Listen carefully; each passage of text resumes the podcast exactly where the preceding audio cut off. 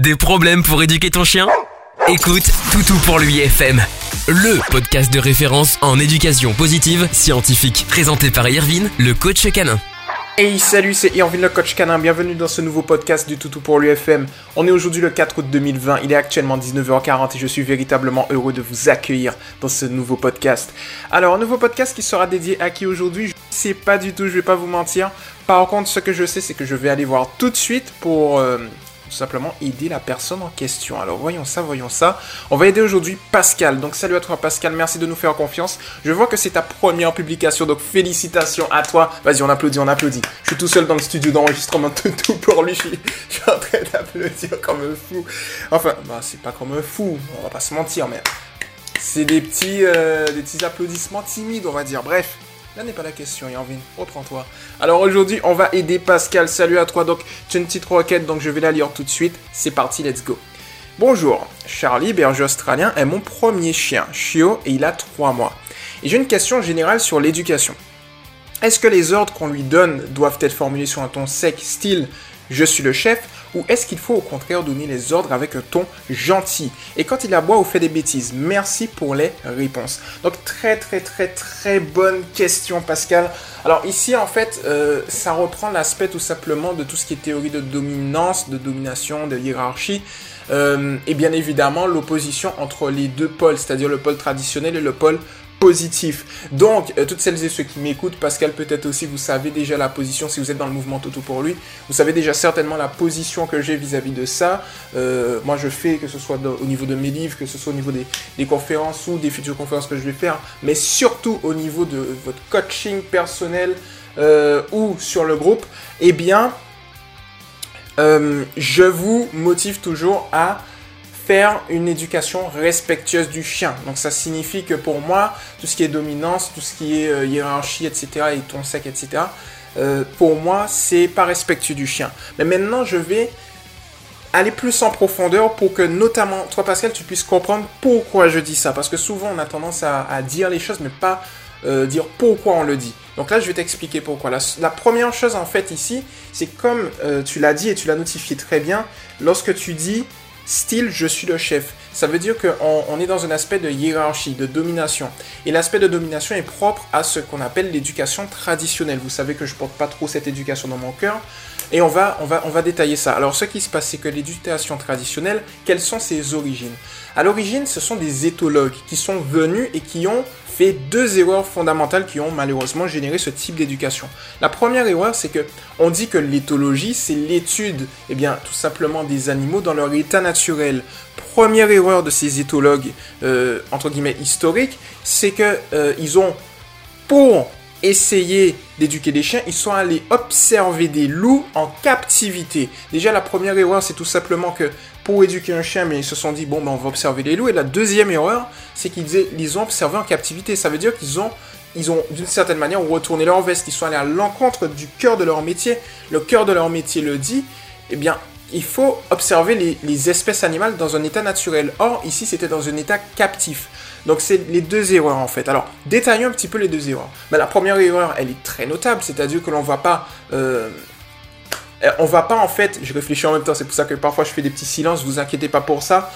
Euh, on va pas éduquer un chien sur la base de l'observation des loups. Ça c'est fondamental pour la simple et bonne raison que si on se base nous sur les humains, c'est pas parce que les, les chimpanzés sont nos cousins proches qu'on va justement aller euh, étudier les chimpanzés pour apprendre à éduquer un enfant. On va pas venir, on va dire bon, hmm, j'ai un enfant, je veux l'éduquer, voyons comment font les chimpanzés. Non, ça marche pas, tu vois. Donc du coup, c'est la première chose. Le truc qui se passe, c'est que les gens se sont dit, bon, chien, loup, ils se ressemblent, en plus ils font euh, des bébés ensemble, donc du coup, allez, banco, ils fonctionnent de la même manière. Surtout pas. Ce qu'il faut comprendre, c'est que loup et chien sont deux espèces totalement différentes. D'un côté, on va prendre pour l'exemple, pour vraiment illustrer, d'un côté, on a le, le loup gris commun, le Canilupus lupus, et de l'autre côté, on a le chien domestique, le Canilupus familiaris. Le loup gris commun et le chien domestique ont un ancêtre commun qui s'appelle Canilupus. Mais cet ancêtre commun a bifurqué. L'un est devenu un être symbiotique qu'on appelle le chien et l'autre est resté en état sauvage loin des hommes.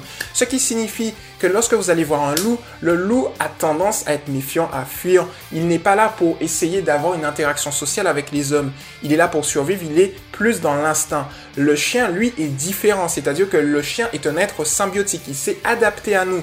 Encore plus profond, les races de chiens que vous connaissez à l'heure actuelle, notamment, bah, notamment, mais toutes les races, que ce soit le Spitz, que ce soit le berger allemand, Doge de Bordeaux, qu'importe, tous ces chiens-là sont des chiens qui ont été créés par l'homme. J'avais fait une, très très bonne vidéo à ce sujet sur le berger allemand. Euh, petite référence, euh, Von Stefanitz, hein, le, père le père du berger allemand, tout simplement, c'est lui qui a créé le standard de la race.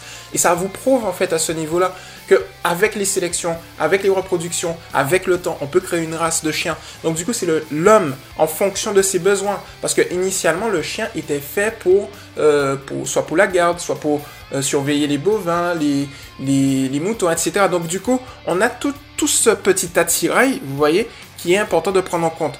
Donc on revient à la souche initiale qui est tout simplement que l'on ne peut pas observer les loups pour qu'il soit en captivité ou qu'il soit dans un état naturel pour éduquer un chien. Là où l'éthologue aurait dû faire quelque chose de sensé, c'est d'étudier les chiens dans un véritable environnement domestique pour justement avoir, avoir euh, des, conclusions réelles. Mais on se rend compte en fait de quoi à ce niveau-là?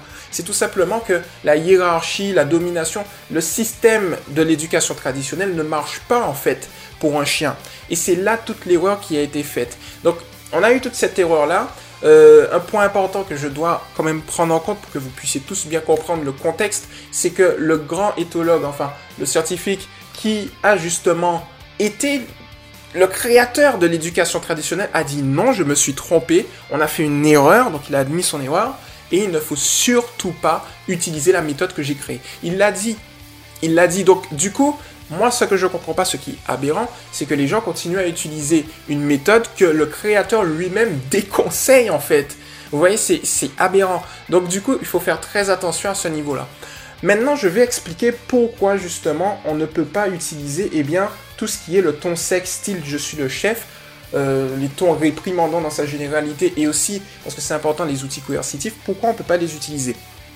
Pour la simple et bonne raison qu'un chien se base sur deux principes pour fonctionner. C'est les principes que j'ai analysés par rapport au, on peut le dire, aux milliers de cas que j'ai déjà, euh, que j'ai déjà étudiés. Alors, la première chose, le premier principe et qui base, qui, se, qui, qui, fonde les, fondamentaux de l'éducation positive scientifique. Je le rappelle, style d'éducation que j'ai fondé et euh, grâce à vous, euh, on améliore de jour en jour.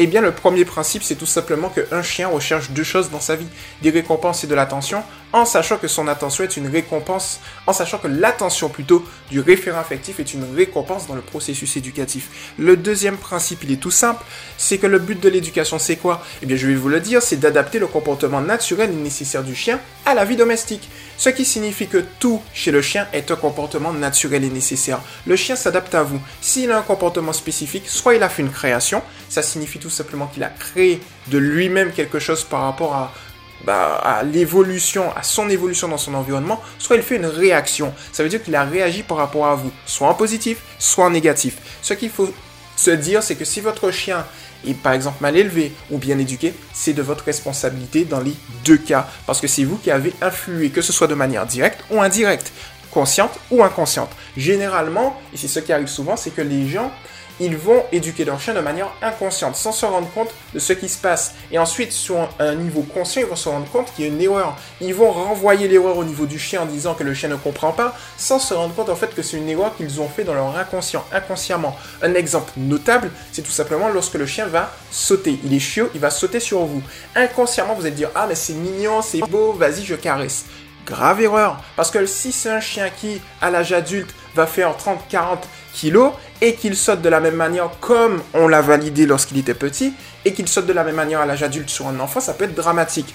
Or, ce qui se passe dans une majeure partie des cas, c'est que les mêmes personnes qui ont validé ce comportement chiot, ils vont l'invalider adulte. Le chien sera face à un paradoxe. Il avait eu l'autorisation au début et là il ne l'a plus il ne comprend pas pourquoi. Et c'est là que les problèmes débutent. Et ça, ça se base sur l'incompréhension euh, du fonctionnement d'un chien. C'est-à-dire que le chien, lorsqu'il vous regarde, Il vous regarde d'amour, mais il se dit dans sa tête, ok, ok, qu'est-ce qu'il essaie de faire? Qu'est-ce qu'il essaie de faire? Qu'est-ce qu'il essaie de faire? Qu'est-ce qu'il essaie de faire? Il vous analyse en permanence. Il, analyse vos rictus, vos sourires, votre sourire, euh, votre faciès. Ça a été prouvé, ça, ça a été prouvé scientifiquement. Le chien analyse, le chien arrive à ressentir votre énergie. C'est pour ça que j'ai remplacé les mots maître et propriétaire de chien pour moi qui sont pas parlants. C'est pas que je ne les aime pas, c'est parce qu'ils sont pas parlants par référent et référente affective. Votre chien vous fait référence d'un point de vue affectif.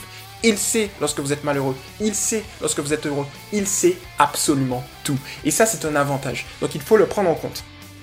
Donc, sur cette base-là, on a les deux principes que je vous ai donnés. Et ce qui se passe, lorsqu'on va réprimander un chien, étant donné que pour lui, dans sa perception de chien, c'est un comportement naturel et nécessaire, que vous lui avez donné en réalité une autorisation à ce niveau-là, lorsque vous le réprimandez, il ne comprend pas pourquoi. Donc ça veut dire qu'il va commencer à chercher le pourquoi du comment. Et si vous le réprimandez, c'est quelque chose de traumatisant. Les réprimandes verbales et les réprimandes physiques, les réprimandes verbales sont tout aussi fortes que les réprimandes physiques. Donc du coup, ce qui se passe, c'est qu'il va chercher, mais le danger justement de gronder son chien, c'est tout simplement que lorsque vous allez le gronder, que ce soit verbalement ou physiquement, vous allez crier derrière lui sur un ton sec, il peut assimiler un stimulus neutre à quelque chose de négatif. Ça va être teinté de négatif. Tout simplement parce qu'il cherche. C'est comme s'il cherchait un bouc émissaire pour expliquer le pourquoi du comment. Le cerveau est comme ça. C'est pas que le cerveau des humains. Le cerveau dans la nature est comme ça. Il essaye d'expliquer de manière logique le pourquoi du comment. Et de là, on peut, le chien interprète beaucoup de choses. Un enfant passe en même temps, vous réprimandez le chien et vous répétez ça à chaque fois. L'enfant, le chien va assimiler l'enfant du négatif. Il aura deux réactions. Soit il va être réactif vis-à-vis de l'enfant, soit il va fuir l'enfant. Et là, vous allez faire vivre votre chien dans les deux cas dans la peur. Parce que la peur est induite tout simplement. La peur induit soit un comportement de fuite de la part du chien, soit un comportement de réactivité. Le chien réagit. Donc du coup, il faut faire extrêmement attention à tous ces niveaux. Voilà pourquoi je je le dis je le redis, je le redirai encore et encore et encore jusqu'à ma mort, qu'il faut surtout pas réprimander son chien, ni gronder son chien. Non pas parce que c'est, on est dans un type d'éducation positive scientifique, etc., et qu'il y a des gens qui disent que je suis un bisounours. Non, parce que la science, parce que les observations, parce que tout ce que je vous dis, c'est du parlant, c'est du pratique. D'ailleurs, d'ailleurs, ce que je vais vous dire, euh, je sais que ça va déplaire aussi au, groupe d'éducation positive sectaire, ce que je vais dire. Mais ici, l'éducation positive scientifique apporte l'aspect de réflexion avec les bases positives. Parce que l'éducation positive à l'heure actuelle a une mauvaise réputation.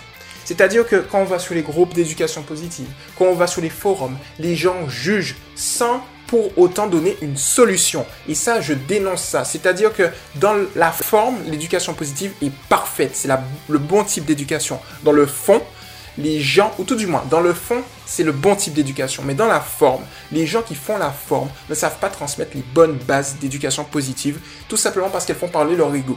C'est pour ça que moi j'ai voulu me détacher de l'éducation positive scientifique, prendre tout l'aspect de l'éducation positive scientifique, mais garder quand même de la bienveillance, du respect, parce qu'il faut respecter les gens dans un groupe, il ne faut pas les juger, parce qu'ils ne connaissent pas, parce qu'ils font des erreurs, tout le monde fait des erreurs, moi le premier, tout le monde. Donc du coup, c'est sur cette base-là que j'ai euh, fait ça. il faut comprendre que l'éducation positive scientifique et l'éducation canine, ce n'est pas que de la technique, c'est un état d'esprit qu'il faut avoir. Parce qu'il faut avoir du self-control, il faut savoir contrôler son, son, état émotionnel, il faut savoir contrôler énormément de choses. Donc c'est très important de prendre ça en compte.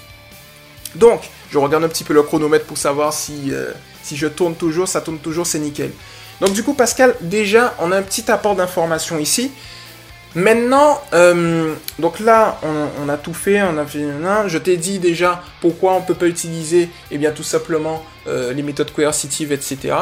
Et maintenant, on va passer à ce qu'il faut utiliser. Je réfléchis un, petit peu pour voir si j'ai rien oublié parce que il faut le savoir, je fais tout en one shot, c'est-à-dire que ta ta ta ta je parle, je parle, je parle et je donne et je livre sans préparation préalable. Je n'avais pas lu ta publication préalable et je la lis euh, voilà en direct comme ça. Et je réagis à chaud comme ça, ce qui te permet également et c'est très important de tester si oui ou non je maîtrise mon sujet.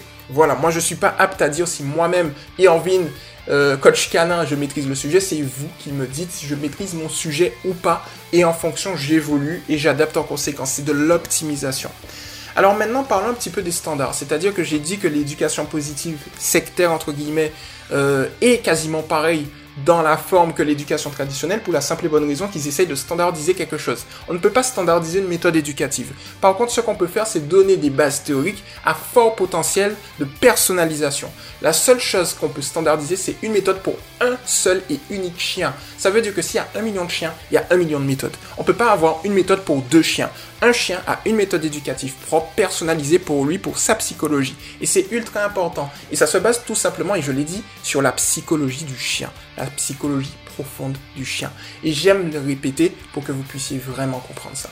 Alors, Maintenant que j'ai dit justement, et eh bien tout simplement que lorsqu'on réprimande son chien, c'est contre-productif parce que ça va générer plus de problèmes que ça va en résoudre, euh, qu'est-ce qu'on doit faire? Eh bien ce qu'on doit faire, c'est tout simplement se baser sur le respect, se baser sur une intonation de voix gentille, mais je vais aller plus loin parce qu'à ce niveau-là, il faut que tu te bases sur une intonation de voix positive, sereine. Il y a deux timbres de voix qui sont acceptés en éducation positive scientifique et qui respectent le chien. Le premier timbre de voix, c'est le timbre normal, c'est celui dont je parle actuellement. Je vais te donner un exemple tout simple. Le premier timbre de voix, c'est comme si tu es euh, en discussion avec quelqu'un, tu parles, voilà, comment tu vas, etc. Eh bien écoute, moi, j'ai fait ici à mon travail, etc. Et le deuxième timbre de voix, c'est un timbre de voix légèrement plus élevé, mais de recadrage. C'est-à-dire que là, il n'est pas sur une base coercitive ou tout du moins euh, réprimandante, c'est sur une base hey, reprends-toi. Je vais t'expliquer. Imagine, tu parles à quelqu'un au bord d'une terrasse, il fait beau, nanani, nanana, le serveur vient, bon, bref. Là n'est pas la question. Tu parles à la personne et la personne ne te répond pas, elle est dans son téléphone en train de switcher ou elle est sur je ne sais pas quoi, sur, euh, sur YouTube ou sur Instagram en train de regarder le feed de Nicolas Sarkozy. Je dis n'importe quoi. Bref, eh bien, ce qui se passe, c'est que pendant que cette personne est en train de regarder euh, le feed d'actualité de Nicolas Sarkozy, tu vois ce que je veux te dire, ou de François Hollande, voilà, tu vois ce que tu as compris, eh bien, je pars en live, je pars en live. Là, là, je vais vous dire, là, je maîtrise plus rien. là, je, maîtrise plus rien. Bref, eh bien, étant donné que tu es en train de le parler, ça commence à te frustrer d'une certaine manière un tout petit peu, et donc du coup, tu vas dire, hey, regarde-moi, je suis en train de te parler. Eh bien, c'est juste ça, ce, ce petit hey, regarde-moi c'est un timbre de voix. Mais on n'est pas sur une base réprimandante. On est juste sur un timbre de voix où je crois capte ton attention, mon coco. Et donc, du coup, c'est sur cette base-là, en fait, qu'il faut se baser. Donc, du coup, ce que tu fais, c'est quoi? Ce que tu fais, c'est tout simplement que pour ton chien, tu peux utiliser un timbre de voix légèrement supérieur pour le faire revenir dans, son, bon esprit. C'est-à-dire, par exemple, imagine, tu lui demandes un assis, il est assis, tu lui dis un pas bouger, puis tu recules, mais tu à 5 mètres. Et là, tu veux que le pas bouger dure 5 secondes. Mais il a lâché au bout de 2 secondes ton chien, il est déjà orienté autre part. Tu vas lui dire, hey, pas bouger. Et donc, du coup, c'est sur cette base-là, t'as mis aucun truc négatif, t'as rien tâté de négatif, mais le chien va se dire, hey, il faut que je le bouge pas. Boum et là, on est sur la psychologie du chien. Et c'est comme ça qu'on évolue. Tu vas avoir un bon indicateur pour savoir si tu es sur la bonne voie, c'est tout simplement que lorsque tu règles un problème éducatif, si tu génères plus de problèmes que tu, ne, n'en résolves pas, c'est qu'il y a un problème. Sans mauvais jeu de mots. Donc du coup, euh, par exemple, l'éducation traditionnelle va générer plus de problèmes qu'il va en résoudre. L'éducation positive scientifique, eh bien, c'est sur du long terme, on connaît la cause, on connaît les hypothèses, on teste avec des exercices pratiques respectueux, il n'y a pas de problème ensuite après la résolution parce qu'on a compris comment ça marche, on a compris euh, le problème. On écoute le chien. On est sur cette base-là.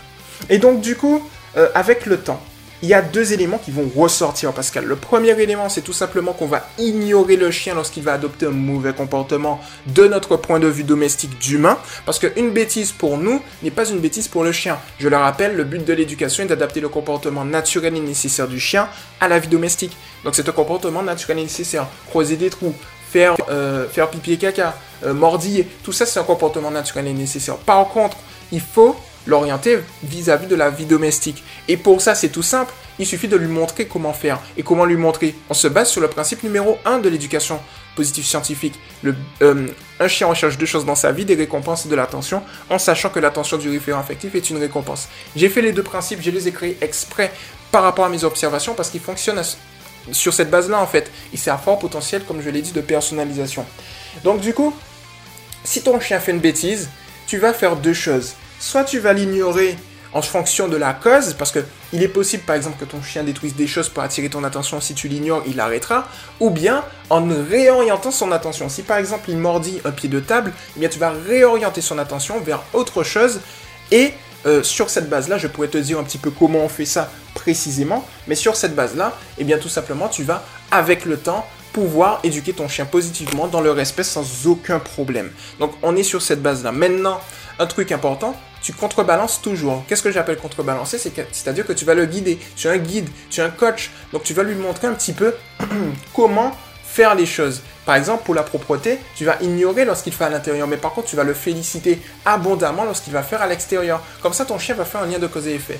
On se souvient du principe numéro 1, ton, ton chien va se dire, hmm, Lorsque je suis dehors et je fais mes besoins, eh bien, j'ai de très bonnes choses. Alors que lorsque je suis dans la maison et que je fais mes besoins, il ne me calcule pas. Donc, du coup, sur cette base-là, on est dans la psychologie du chien. Il comprend et tout de suite, avec la pratique, il va préférer faire dehors. Encore mieux, il va se retenir pour faire dehors parce qu'il sait qu'il va avoir de très bonnes choses. C'est ça ma vision de l'éducation. Et c'est comme ça que je coach. Et c'est comme ça que tout le monde devrait coacher les gens.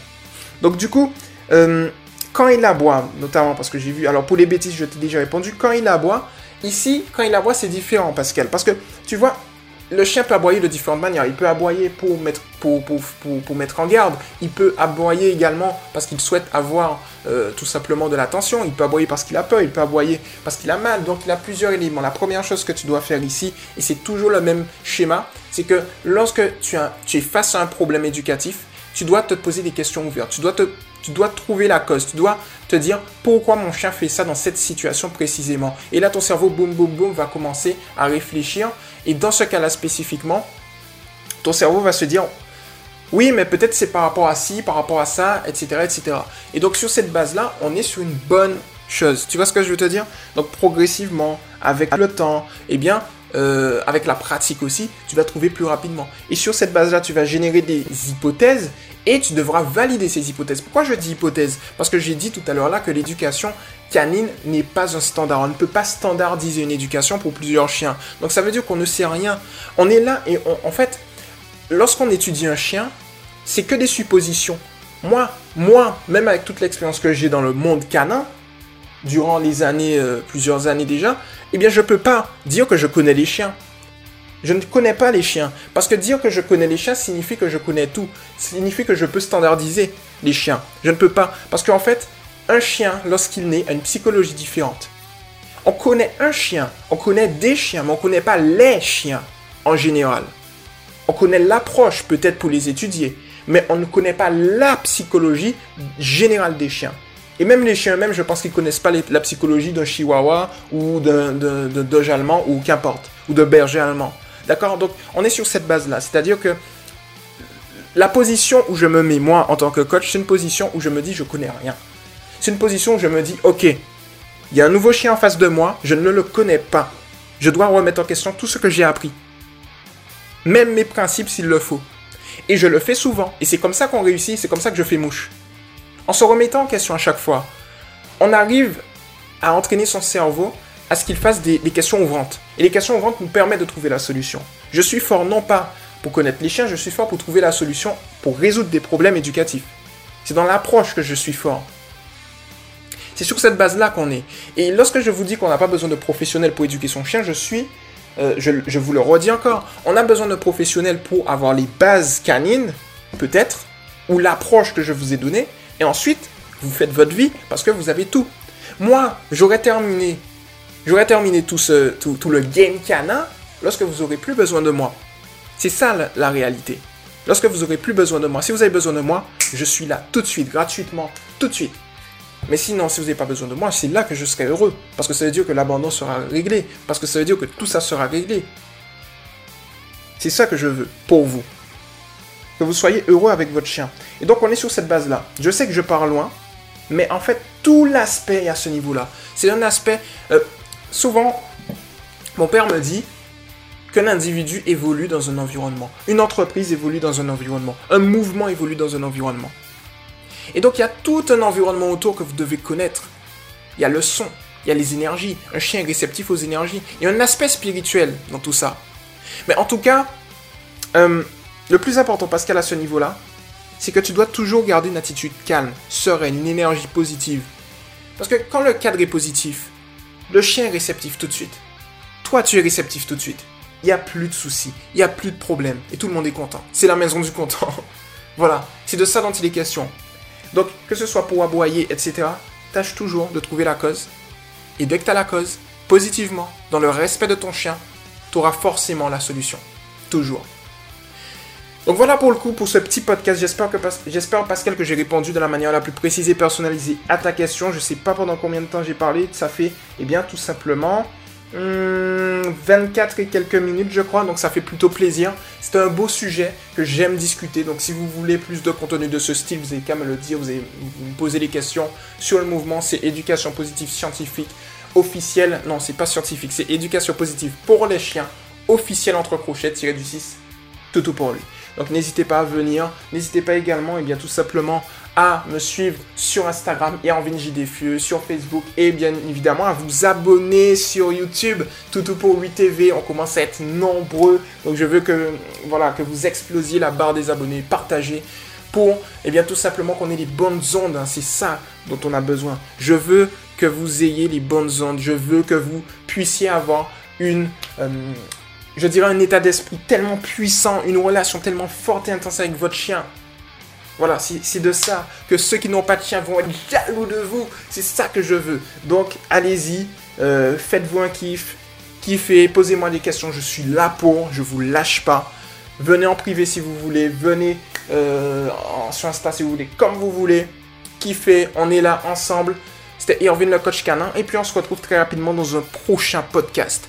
Ciao tu viens d'écouter Toutou pour l'UFM avec Irvine, le coach canin. À très vite pour un prochain podcast.